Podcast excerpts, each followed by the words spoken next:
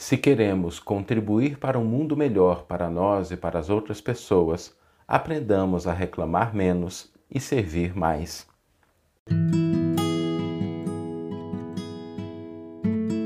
Você está ouvindo o podcast O Evangelho por Emmanuel, um podcast dedicado à interpretação e ao estudo da Boa Nova de Jesus através da contribuição do benfeitor Emmanuel.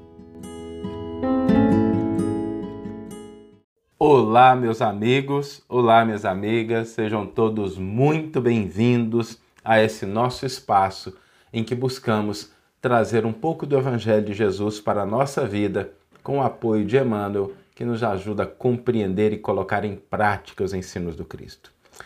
E hoje nós vamos refletir sobre um desejo muito natural que nós temos de ter um mundo melhor, de ter um mundo mais pacífico, de ter um mundo mais harmonioso, de ter um mundo em que as pessoas são mais felizes, em que haja mais igualdade, mais oportunidades. Todos nós desejamos isso e isso é muito natural. Mas hoje eu gostaria de aprofundar em dois aspectos importantes que são, em primeiro lugar, quando a gente fala de um mundo melhor, isso pressupõe interação com as outras pessoas. Porque não basta que o mundo seja melhor só para nós. Não basta que o mundo seja melhor somente para a gente. Só um minutinho que as pessoas estão falando um pouquinho do áudio. Deixa eu ver se eu consigo melhorar um pouquinho. Ok? Acho que agora deve estar um pouco melhor o áudio. Então, como a gente estava falando, não adianta a gente pensar num mundo melhor somente para nós. Não adianta a gente pensar, porque se fosse só para a gente, de que adiantaria a gente ter uma ilha deserta em que tudo funcionasse bem, mas não tivesse ninguém, a gente não tivesse ninguém com quem interagir, com quem conversar. Então, quando pensamos em um mundo melhor, lembremos sempre que isso pressupõe interação, isso pressupõe inclusão das outras pessoas.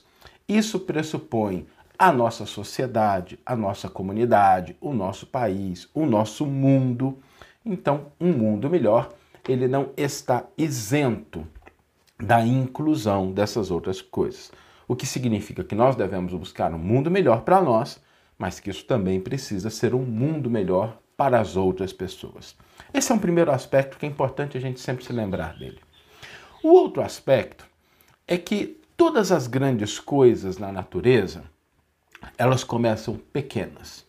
Isso é uma lei natural. O ser humano começa no embrião, a árvore na semente, um sol começa na interação de pequenas partículas. Todos os elementos que hoje são grandiosos, que são gigantes, que têm uma projeção muito grande, começaram pequenos. Por isso, um mundo melhor, e isso é fundamental, começa nas pequenas ações, começa nos pequenos elementos. Isso para a gente deve significar um roteiro, porque nas pequenas ações do cotidiano nós podemos estar contribuindo ou não para um mundo melhor. Nós podemos estar agindo no sentido de edificar as bases de um mundo mais harmonioso, mais pacífico ou não. E aqui eu gostaria de especificar algo que está relacionado a uma postura que todos nós às vezes temos. Pode parecer uma postura muito simples, mas ela é uma semente de algo muito ruim e que mais tarde pode dar frutos que a gente não deseja. Que semente é essa? A semente de destacar o mal, de ver os problemas, de apontar os defeitos, de enfatizar ou colocar os holofotes sobre o erro de reclamar. Por que, isso é um problema? Porque na medida em que isso vai crescendo, isso pode se converter em animosidades, em conflitos, em distanciamento, em desânimo. A gente, com aquele hábito de destacar as coisas ruins, a gente pode se tornar muito bom nisso e perder a capacidade de enxergar as boas coisas e lembremos-nos sempre: se nós estamos diante de uma situação, se nós estamos diante de uma pessoa e a gente só enxerga problemas, é porque a gente está cego. Porque, com raríssimas, raríssimas exceções, nós temos contingentes elementos positivos e negativos. no atual estágio da humanidade em que nós nos encontramos, os caracteres de total maldade e total bondade ainda são muito raros. Não estou dizendo que não estejam presentes, mas eles são muito raros. Na maioria dos casos, o que a gente defronta, o que a gente enxerga, são elementos que se mesclam. Então é importante a gente entender que essa sementinha de destacar o mal não é o que a gente quer que se desenvolva, que cresça. E existe uma outra sementinha, que é a de contribuir, de auxiliar, de servir. E é interessante porque, assim, analisando com muita leveza, com muita clareza, é natural na nossa vida a gente destacar as coisas ruins, os problemas. Tem pessoas que se tornam verdadeiros especialistas nisso. Eles chamam a nossa atenção. Vocês já perceberam? Quem haja, eu, eu lido às vezes com as pessoas que trabalham com internet, e às vezes é assim: a pessoa tem 60 comentários positivos, mas tem um negativo. É aquilo que chama atenção. Às vezes a gente fala uma coisa e tem vários feedbacks positivos, mas tem um negativo e aquilo chama atenção, aquilo desperta algo na pessoa, é aquilo que fica é, em destaque. Por quê? E é interessante a gente observar isso, porque nem sempre é uma questão só de ignorância, da pessoa não entender, existem razões para isso. Ao longo da nossa história biológica, nós fomos treinados para ver problemas. Quando a gente vivia na savana, há milhares, centenas de milhares de anos atrás, quando a gente tinha que conviver com o ambiente inóspito da natureza, caçar, coletar, era muito importante a gente estar atento a problema. Se aparecia um tigre, se aparecia uma tribo inimiga, se aparecia algum elemento que pudesse prejudicar a nossa vida, a gente estar muito atento aos problemas. Por quê? Porque isso dizer respeito à nossa sobrevivência. Então, durante milhares e milhares de anos, a gente foi se tornando expert nisso. E funcionou muito bem, porque a espécie humana sobreviveu. O que acontece é que esse mesmo mecanismo que possibilita a sobrevivência, ele não é útil quando a gente fala de desenvolvimento, de crescimento, de aperfeiçoamento. Eu vou reforçar isso. O mesmo mecanismo que trata da nossa sobrevivência não é o mecanismo que trata da nossa nosso desenvolvimento.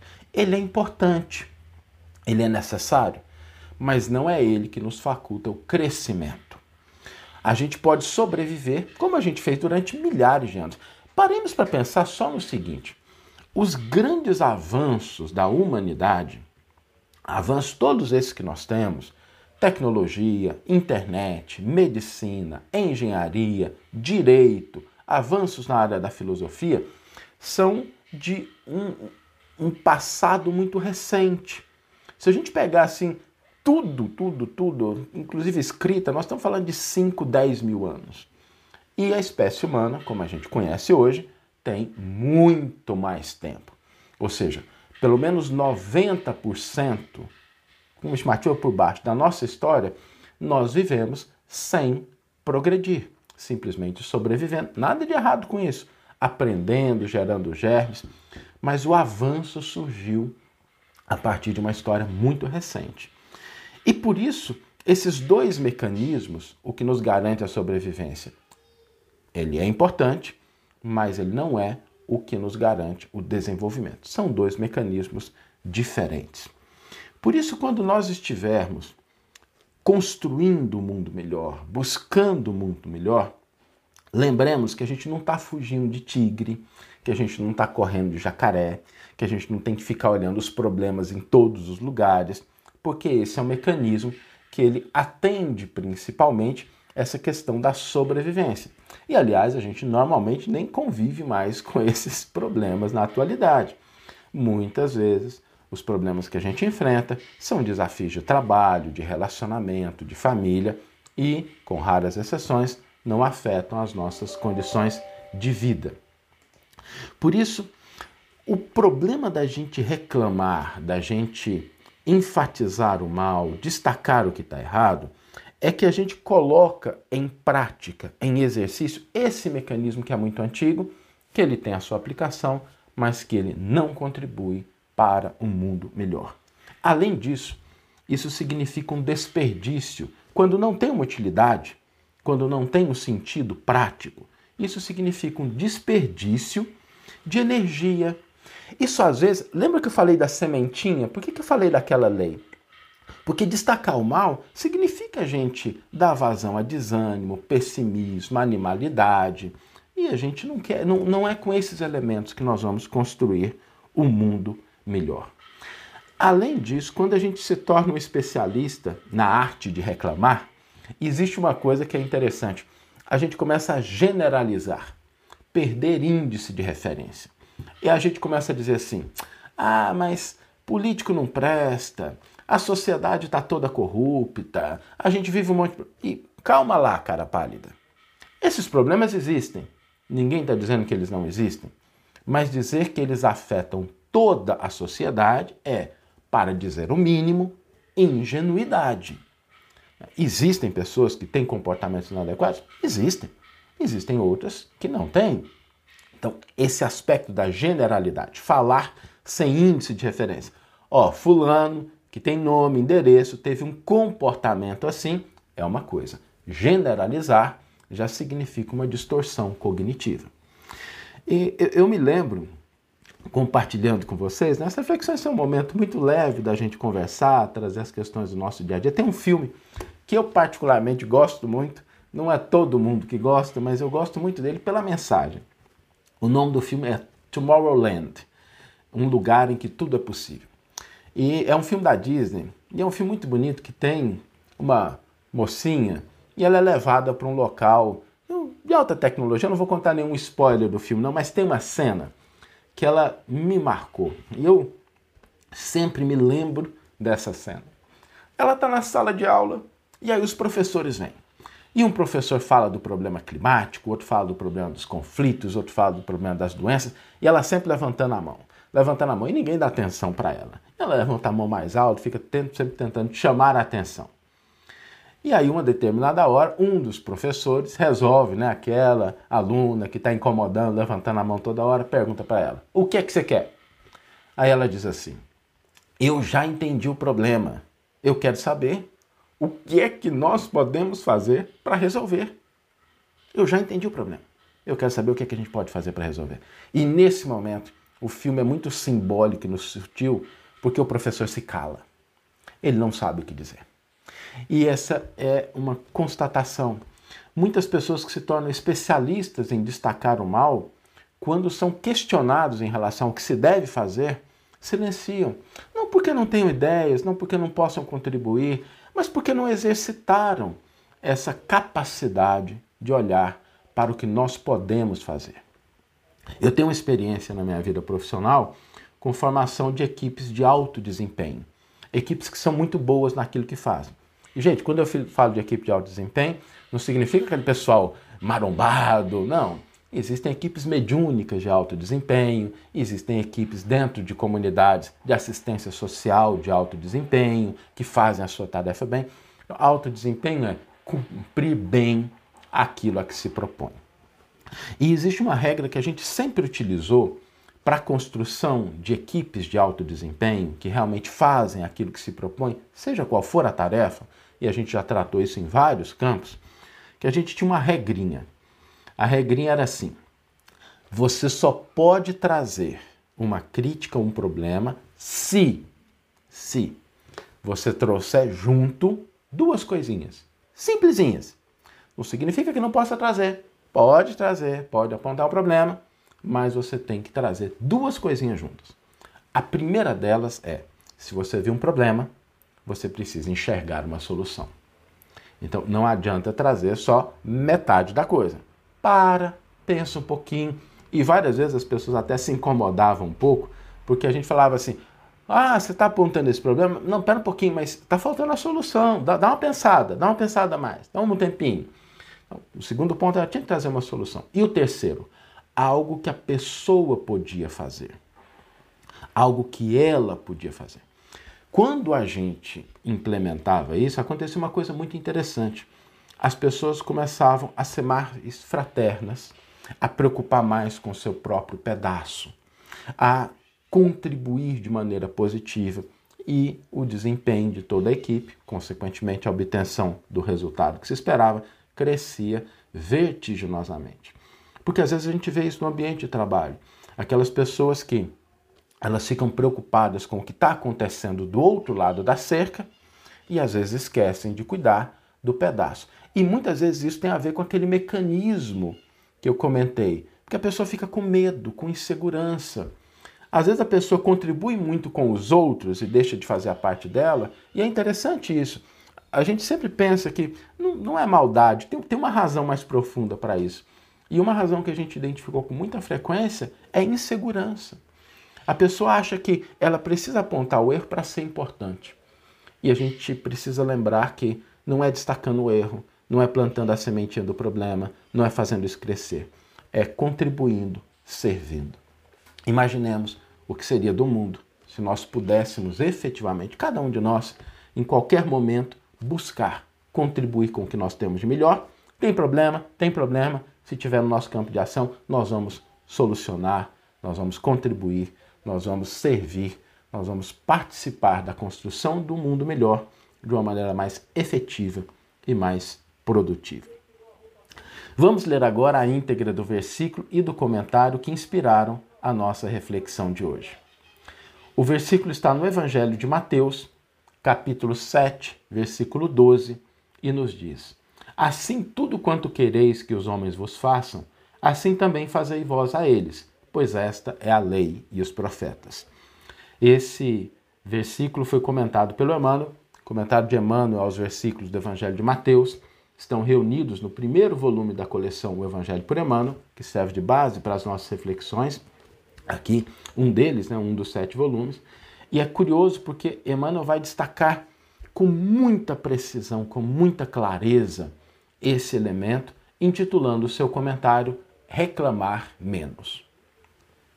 Para extinguir a cultura do ódio nas áreas do mundo, imaginemos como seria melhor a vida na Terra se todos cumpríssemos fielmente o compromisso de reclamar menos. Quantas vezes nos maltratamos reciprocamente tão só por exigir que se realize de certa forma aquilo que os outros só conseguem fazer de outra maneira? De atritos mínimos, então partimos para atitudes extremas.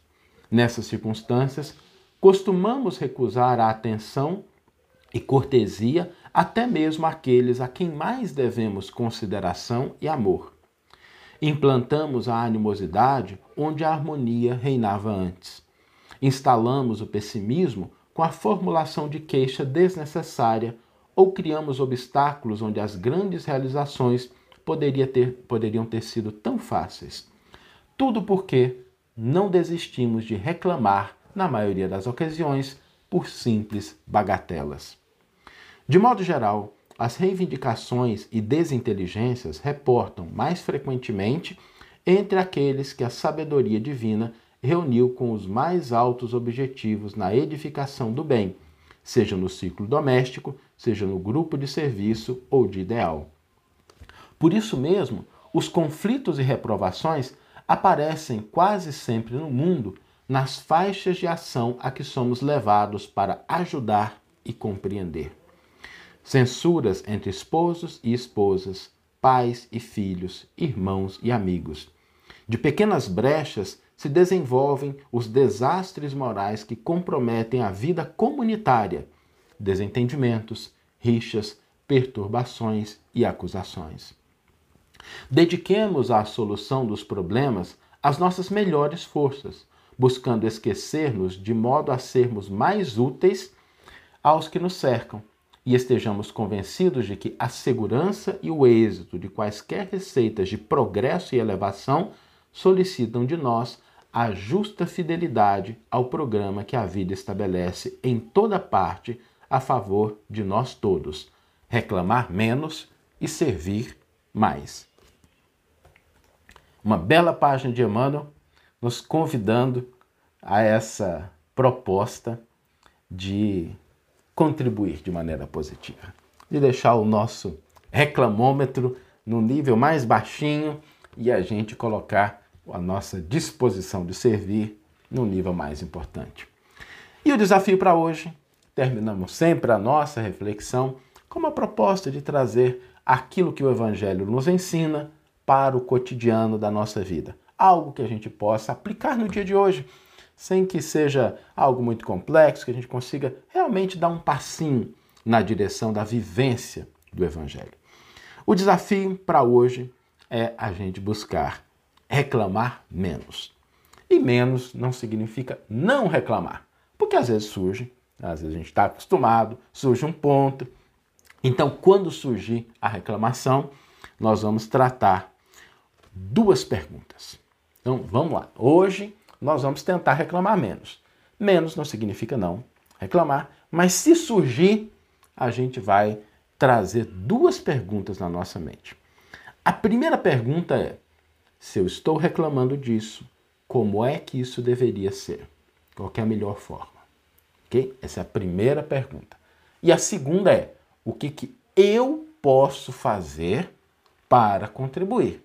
Não é o outro, não é o vizinho, não é amanhã, é o que eu posso fazer agora para contribuir com isso que eu enxerguei que é o melhor.